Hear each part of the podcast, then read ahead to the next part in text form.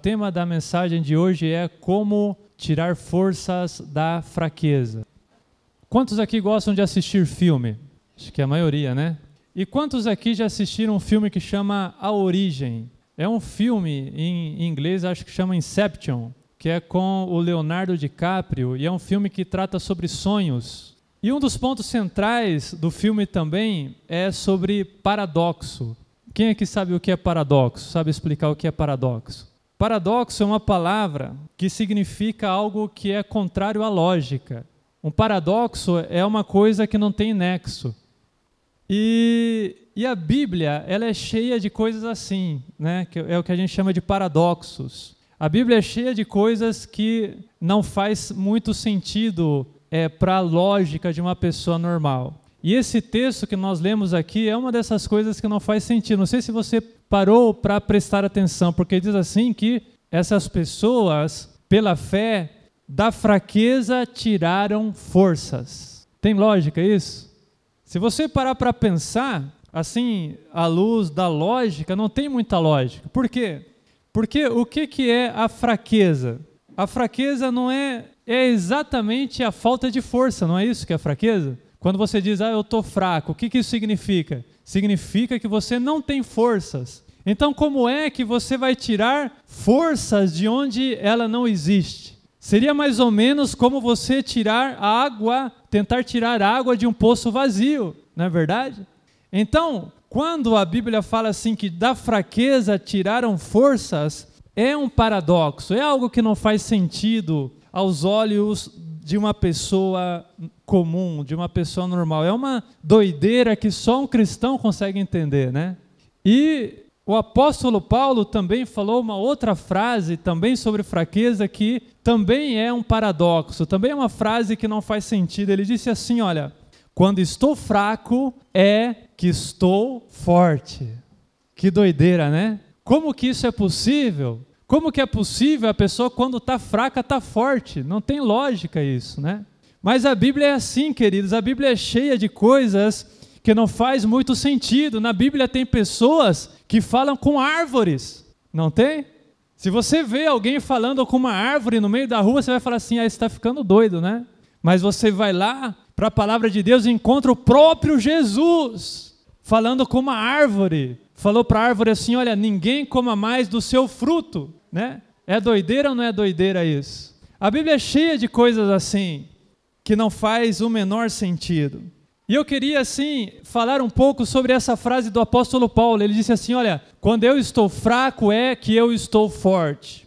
Porque quando a gente vai analisar o contexto em que ele disse isso, a gente vai começar a entender um pouco melhor como é possível nós tirarmos forças da fraqueza. E em que condições o apóstolo Paulo disse essa frase? Quando eu estou fraco é que eu estou forte. Ele disse essa frase, querido, depois de ele ter tido uma boa conversa com Deus. Na ocasião, ele chegou até a presença de Deus para reclamar ou para pedir que o Senhor tirasse dele algo que o afligia e que ele chamava de espinho na carne ele orou durante três vezes para que o Senhor tirasse aquele espinho da carne dele. O Senhor respondeu para Paulo da seguinte maneira: o Senhor disse assim para Paulo: Paulo, minha graça te basta, porque o meu poder se aperfeiçoa na fraqueza. Paulo, a minha graça te basta, porque o meu poder se aperfeiçoa na fraqueza. E por que que é assim, queridos? Por que que o poder de Deus se aperfeiçoa na nossa fraqueza? Por quê? O que que significa aperfeiçoar? Aperfeiçoar significa que o poder de Deus, ele se torna mais perfeito, ele se torna melhor, ele fica aperfeiçoado quando nós estamos fracos. O que que isso mostra para nós? Isso mostra que existe uma incompatibilidade entre a nossa força e o poder de Deus. É como se o poder de Deus e a nossa força não pudessem estar dentro de nós ao mesmo tempo, porque é como se de alguma forma a nossa força agisse contra o poder de Deus. E isso não significa que a nossa força se opõe a Deus assim deliberadamente ou se opõe a Deus de propósito. Na maioria das vezes, nós atrapalhamos o Senhor tentando ajudar. Ninguém atrapalha o Senhor porque quer atrapalhar. A maioria das pessoas que atrapalham o agir de Deus na sua vida, na verdade, elas têm um bom objetivo, elas querem ajudar Deus. Sabe, como se Deus pudesse ser ajudado por nós. E é aí que começam os problemas. Veja, por exemplo, Abraão. Abraão, quando ele se deitou com a escrava, ele não queria atrapalhar Deus, ele queria ajudar, não é verdade? Ele só queria ajudar quando se deitou com ela e teve um filho com ela. Deus tinha prometido a Abraão: Eu te darei um filho. E ele pensou assim: Bom, Sara, a minha mulher é estéril, não pode gerar, então eu vou deitar com a minha escrava e terei um filho com ela. E dessa forma, a promessa do Senhor se cumprirá na minha vida. Então ele tinha uma boa intenção no coração, ele queria ajudar Deus, né? Como se Deus precisasse da ajuda dele, como se Deus não tivesse poder suficiente para lhe dar um filho através de Sara. Veja, por exemplo, também Jacó. Jacó também só queria ajudar o Senhor. Quando, por exemplo, ele colocou a serviço de Deus toda a sua capacidade natural de enganar, a sua capacidade de obter para si as coisas, de mentir, porque era isso que ele sabia fazer. E ele achava que ele tinha que ajudar a Deus com isso. E foi dessa forma que ele obteve para si a primogenitura do irmão. E foi dessa forma que ele conseguiu ser abençoado pelo seu pai, através de engano, através de mentira. Agora, como se Deus precisasse disso, não. O próprio Deus, a palavra diz que antes mesmo de Jacó e Esaú nascerem, Deus tinha dito assim: olha, o maior servirá o menor. Deus não precisava da ajuda de Jacó, não precisava que Jacó desse um jeitinho para conseguir alcançar aquilo que Deus lhe daria de qualquer forma. Você consegue entender isso? Deus ia lhe abençoar, aquela primogenitura era dele de qualquer jeito, a bênção do Pai era para ele. Ele não precisava mentir, ele não precisava enganar, ele não precisava fugir como ele fugiu. Tudo isso aconteceu porque ele tentou ajudar a Deus. E Moisés? Por acaso Moisés também não estava querendo ajudar o Senhor quando ele matou aquele egípcio por maltratar o hebreu? Por acaso ele não tinha uma boa intenção no coração? Por acaso ele não tinha ouvido, talvez, da sua mãe, que ele era um escolhido de Deus, e como escolhido de Deus, eu vou impor a força, a vontade de Deus? Como se Deus precisasse, sabe? E ele fez isso às escondidas, não fez? Como se Deus precisasse que nós agíssemos às escondidas. Como se Deus precisasse que a gente se utilizasse desses meios para ajudar o Senhor a nos abençoar. Deus não precisa. Não, Deus, Ele é um Deus, querido, que Ele não age sorrateiramente. Quem age sorrateiramente é o diabo. Deus, quando Ele quer agir, Ele dá as caras. Ele falou, Moisés, depois de muitos anos, Ele falou, Moisés, você vai lá e vai falar que o Eu Sou te enviou. Vai de frente, olha nos olhos e fala que eu te enviei. Olha que diferença. Antes ele estava lá agindo às escondidas, agora que Deus o havia tratado, ele estava lá, fazendo as coisas como Deus quer que nós façamos. José também tentou dar uma mãozinha para Deus. Deus lhe deu um sonho, Deus mostrou para ele que ele seria líder dos seus irmãos, e o que é que ele fez? Ele foi, correu lá para os seus irmãos, contou o sonho, e contar o sonho para os seus irmãos foi mais ou menos como se ele dissesse assim: Olha, eu serei o líder de vocês. Ele foi lá se vangloriar para os seus irmãos de que seria o líder deles, como se ele, como se Deus precisasse que a gente se autopromovesse, né? Como se Deus precisasse que você chegasse na frente de toda a igreja e falasse assim: olha, porque Deus me ungiu para fazer esta obra ou para fazer aquilo, e agora vocês devem me respeitar. Foi mais ou menos isso que José fez com seus irmãos. Ele foi lá mostrar para eles: olha, eu sou menor, mas Deus me exaltou. Deus prometeu que vai me fazer líder sobre vocês. Queridos, Se tem uma coisa que Deus não precisa de nós é da nossa autopromoção. Quando Ele quer exaltar alguém, Ele mesmo exalta, diz a palavra dele. Então veja, esses homens agiram como, como se Deus precisasse da nossa ajuda, como se Deus precisasse, sabe, de subterfúgios ou de meios escusos para realizar os seus planos em nós.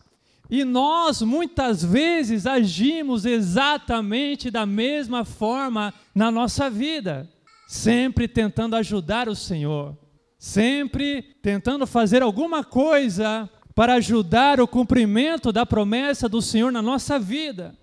Mas a gente precisa entender que esse tipo de ajuda, ele age contra o Senhor e não a favor de Deus. Todos esses bons homens de Deus de que nós falamos aqui, eles estavam, na verdade, lutando contra Deus e não ajudando a Deus.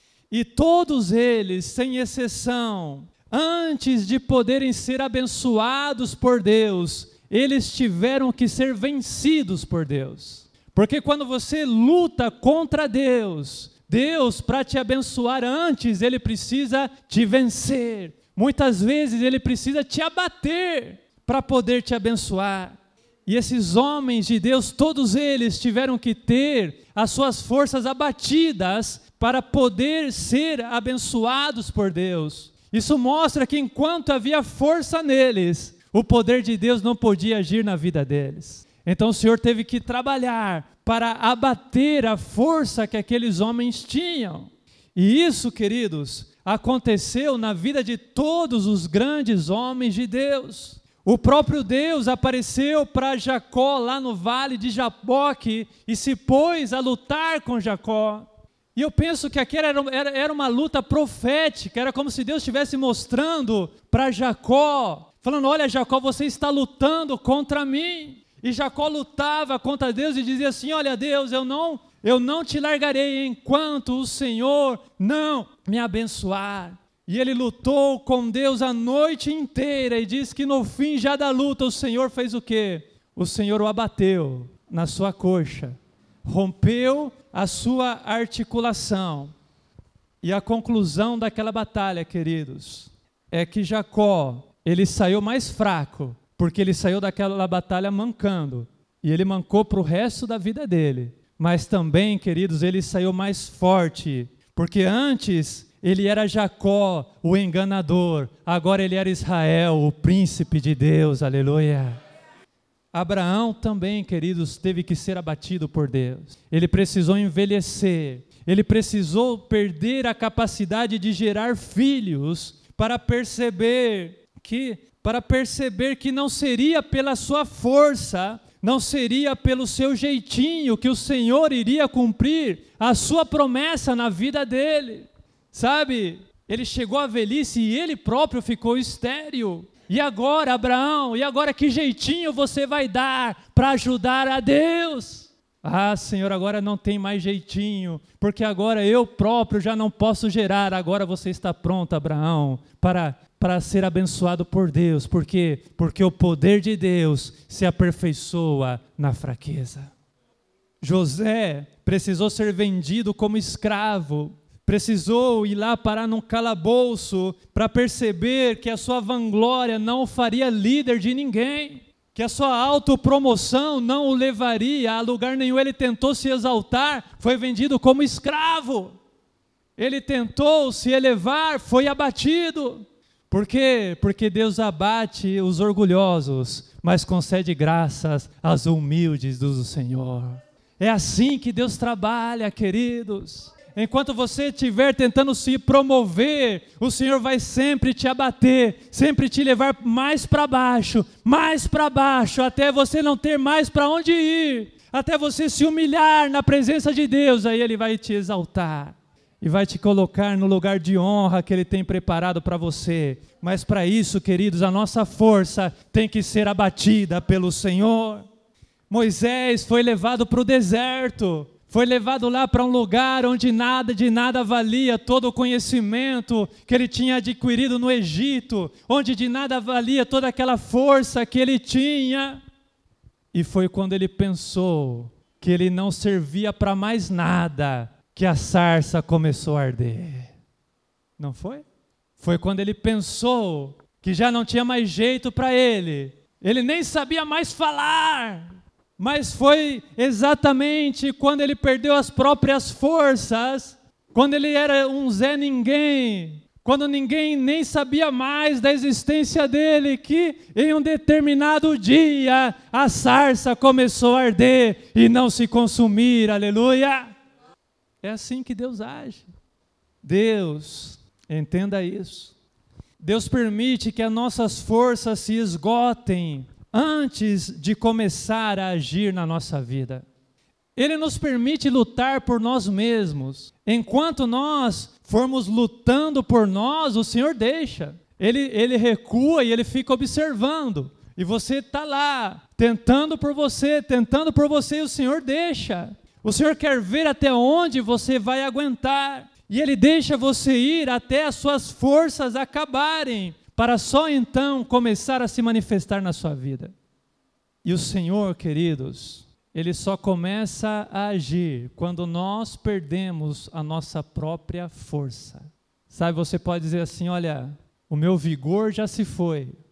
Foi Jó que escreveu isso. Ele disse assim: olha, o meu vigor já se foi, bem como tudo o que eu esperava do Senhor. Queridos, tem pessoas que acham que o tempo de Deus já passou na vida delas, porque porque os, talvez os seus melhores anos tenham passado, talvez você não tenha mais aquele vigor de antigamente, você fala assim: como é, Deus, que eu vou trabalhar para ti? Como é que o Senhor vai cumprir a sua promessa na minha vida se eu já não tenho mais forças? E aí o Senhor olha para você e diz assim: Olha, a minha graça te basta, porque o meu poder se aperfeiçoa na fraqueza. A fraqueza, o que, que ela faz com a gente? A fraqueza, ela nos humilha. A fraqueza, ela nos esvazia. A fraqueza, ela nos amansa também. E quer saber de uma coisa? Essas são as características da pessoa que Deus usa. Nós não temos valor para o Senhor enquanto Ele não abater o nosso orgulho. Nós não temos nenhum valor para o Senhor enquanto Ele não acabar com o nosso nariz empinado. O Senhor não pode nos usar enquanto Ele não acabar com a nossa autopromoção. Enquanto o Senhor não abater isso na sua vida, o propósito do Senhor não vai se cumprir na sua vida. Então não diga assim, o Senhor está me afligindo, não diga assim, olha, eu estou passando pelo vale, porque é no vale que o Senhor está te preparando para cumprir o projeto dele para a sua vida. E pare de falar que você não tem mais forças, o Senhor não precisa da sua força, Ele só precisa que você seja um vaso. A própria salvação é dessa forma, sabe? Antes de nos salvar pela graça em Cristo Jesus, o Senhor apresentou lá, através de Moisés, um caminho de salvação, que era pelas obras. E era mais ou menos assim: se você cumprir os mandamentos do Senhor, você será salvo. Então o Senhor apresentou um caminho pela nossa própria força, um caminho para nós conquistarmos o céu à força. E ele esperou, ele esperou durante anos e anos os homens tentarem. E diz a palavra que ninguém, pela, por esforço próprio, conseguiu se manter afastado do pecado. Na verdade, diz a palavra que a lei só conseguiu ressaltar o quanto nós somos pecadores, o quanto nós somos impotentes perante o pecado. A lei só serviu para mostrar que a nossa força não pode fazer nada por nós mesmos. A nossa força não pode nos levar a lugar nenhum. Somente o Senhor pode conceder a salvação para nós. E isso ele faz pela sua graça, não é pelo nosso esforço, não. Diz a palavra assim: não é por força nem por violência, mas é pelo meu espírito, diz o Senhor. Não é por força nem por violência, é pela minha força, diz o Senhor. Não é pela sua força, porque vocês são salvos pela graça, por meio da fé, e isso não vem de vós, não é por obras, para que ninguém se glorie, é um dom de Deus. veja que está escrito assim: não é por obras, para que ninguém se glorie. Esse é o grande problema com a nossa força. Porque qual que é o problema, pastor, de a gente fazer as coisas pela nossa própria força?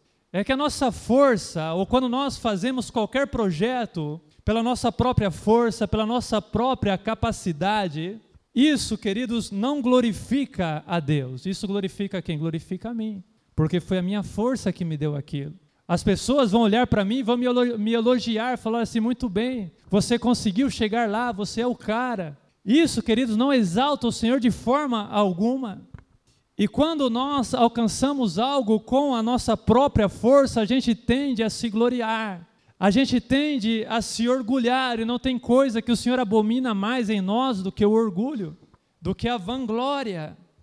Não, o Senhor, queridos, ele quando agir na sua vida, ele vai deixar bem claro que é ele que está agindo. Sabe? Vai ficar evidente para as pessoas que você não tem capacidade nenhuma mesmo. E as pessoas verão o poder de Deus agindo na sua vida. E aí você acha que elas te exaltarão? Não, elas vão render glórias ao Senhor porque escolheu um vaso frágil como você para te encher de uma glória indescritível, de um poder maior do que qualquer outro poder na sua vida, no meio da sua fraqueza. Gideão, você deve conhecer a história dele. Diz a palavra que ele tinha 32 mil homens para ir à guerra, e ele já achava pouco, porque o exército inimigo tinha muito mais gente do que ele. E diz que Deus falou assim para Gideão: Gideão, você tem gente demais. E olha o que, que o Senhor falou para Gideão: para que Israel não se orgulhe contra mim, veja a questão do orgulho, né? Para que Israel não se orgulhe contra mim, dizendo que a sua própria força o libertou, manda embora todos os que estiverem com medo. Por que, que o Senhor fez isso? Por que, que o Senhor diminuiu a força de Gideão? Para que a nação de Israel não se orgulhasse. O problema de Deus é o nosso orgulho. Para que Israel não dissesse a minha própria força me libertou. Para que você também não diga a minha própria força me deu isso, me deu aquilo. Ou é pela minha própria força que eu consegui esse emprego? É pela minha própria força que eu passei nesse concurso? Eu sou inteligente, eu sou o cara. Mas para que Israel não se orgulhe, disse o Senhor: manda embora os medrosos diz que 22 mil homens foram embora e Gideão ficou com apenas 10 mil. E quem conhece a história sabe que no fim das contas, Gideão ficou com míseros 300 homens do seu lado. Por quê? Porque Deus queria deixar evidente que aquela vitória não seria por por meios humanos, seria uma vitória por meio do poder de Deus. A nossa força não faz a menor diferença para o Senhor. Jonatas, aquele amigo de Davi, ele escreveu algo assim que, que é muito forte. Ele, ele escreveu assim: que nada pode impedir o Senhor de salvar, seja com muitos ou com poucos. Para o Senhor não importa a quantidade, para o Senhor não importa a capacidade, para o Senhor não importa a sua força, não. O que importa para o Senhor é aquilo que Ele pode fazer através de você. E esses homens queridos, quando eles, eh, no momento da fraqueza, quando nós chegamos nesse momento de fraqueza, nossos olhos se voltam para o Senhor. Quando a nossa força já não resolve mais, a gente não tem alternativa a não ser Deus na nossa vida e nossos olhos se elevam para cima, querida, e aí a coisa começa a mudar na sua vida. Porque quando esses homens começaram a crer no Senhor, foi quando eles deixaram de crer neles mesmos. Você só vai conseguir crer no Senhor quando você perceber que você não tem nada de que confiar em você mesmo, nada que você se acha bom, você é bom, isso não vai te levar a lugar nenhum. Quem vai te levar a algum lugar é Deus. Quando já não tinham forças para andar, eles começaram a andar pela fé, não pela própria força, mas pela força do Espírito Santo agindo na vida deles. Eles tiraram forças da fraqueza. É assim que se tira forças da fraqueza. Porque na nossa fraqueza, queridos, você não tira forças de você, você tira forças é do Espírito Santo, é do poder de Deus operando na sua vida. O meu poder se aperfeiçoa na fraqueza, disse Deus. O poder de Deus, ele age melhor na nossa vida quando a nossa capacidade termina. Quando você diz, eu já não sei falar, quando você diz, eu já não tenho o mesmo vigor, ou quando você diz, eu não creio que eu seja capaz, o Senhor olha para você e diz assim: A minha graça te basta, porque o meu poder se aperfeiçoa na fraqueza. Deus, ele não está em busca de talentos. Deus, ele não está em busca dos mais fortes. Deus não está em busca dos mais inteligentes, dos mais capacitados, não. O apóstolo Paulo escreveu que Deus escolheu o que para o mundo é loucura, para envergonhar os sábios. Deus escolheu o que para o mundo é fraqueza para envergonhar os que são fortes. Veja, o Senhor escolheu os fracos. O Senhor escolheu os fracos para envergonhar os fortes, para bater os fortes na sua própria força, para mostrar assim: olha o que, que eu faço através de, de uma vida que ninguém dá nada. Quando eu entro nessa vida, grandes coisas acontecem. Grandes coisas acontecem quando você dá lugar para o Espírito Santo do Senhor agir na sua vida. E o Senhor escolheu o que para o mundo é insignificante. O Senhor escolheu o que para o mundo é desprezado. O Senhor escolheu o que para o mundo nada é, para reduzir a nada o que é, diz a palavra de Deus. E sabe por quê? Mais uma vez a palavra de Deus diz: para que ninguém se vanglorie perante Ele. Vamos ficar em pé? Talvez você pense que você não tem talento. Talvez você pense que você não tem capacidade para o Senhor te usar. Mas sabe qual que é o maior talento que uma pessoa pode ter? É o talento de não atrapalhar. Esse é o maior talento que você pode ter. É o talento de não atrapalhar a Deus. Sabe? Se você conseguir isso, se você conseguir ser um canal para Deus agir através de você, para Ele agir e não para você agir, então você tem o maior talento de todos, então você é um vaso perfeito nas mãos do Senhor. Não é verdade? Muitas vezes o nosso talento age contra Deus, porque onde o nosso talento está operando, o poder de Deus não está agindo. E o Senhor escolhe os, os fracos, o Senhor escolhe aqueles que as pessoas não dão nada, para se mostrar poderoso através daquela vida, porque você olha e fala: não é possível. Não é possível.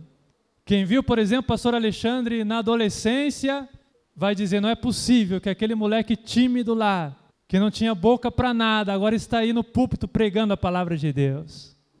Queridos, a gente, nós, a quem o Senhor chama, a maior capacidade que nós podemos ter é não atrapalhar, é ser um instrumento nas mãos do Senhor. Então, queridos, a mensagem do Senhor para você nessa noite é a seguinte: pare de tentar ajudar o Senhor. Fique quieto e deixe o Senhor agir na sua vida. Não se precipite agindo pelas suas próprias forças. Porque se você se precipitar tomando decisões que não são do Senhor, o Senhor vai deixar. E se você continuar caminhando pelas suas próprias forças, o Senhor vai deixar. E o Senhor vai deixar você ir pelas suas próprias forças até as suas próprias forças acabarem. Mas você pode tomar uma decisão na sua vida nessa noite que é de abrir mão da sua própria força e falar: Senhor, eu me rendo a Ti. Sabe, tem pessoas aqui nessa noite que precisam se render ao Senhor a palavra diz assim: que o Senhor não precisa da nossa autopromoção. O apóstolo Pedro escreveu: humilhem-se debaixo da poderosa mão de Deus, para que Ele os exalte no tempo devido. Fique na posição, fique na posição. Se o Senhor não te chamou, não se mova, porque mais cedo ou mais tarde o Senhor vai te chamar e vai ser pela força dele, não pela sua. Lá no livro de Lamentações está escrito assim: olha, ofereça o rosto a quem o quer ferir, engula a desonra, porque o Senhor não te desprezará para sempre. Embora ele traga tristeza, ele mostrará compaixão, porque grande é o amor dele por você. E eu quero terminar essa mensagem nessa noite dizendo o seguinte: tenha fé. Amém? Espere no Senhor. Espere pelo tempo do Senhor na sua vida. Espere a força do Senhor te mover. Feche seus olhos.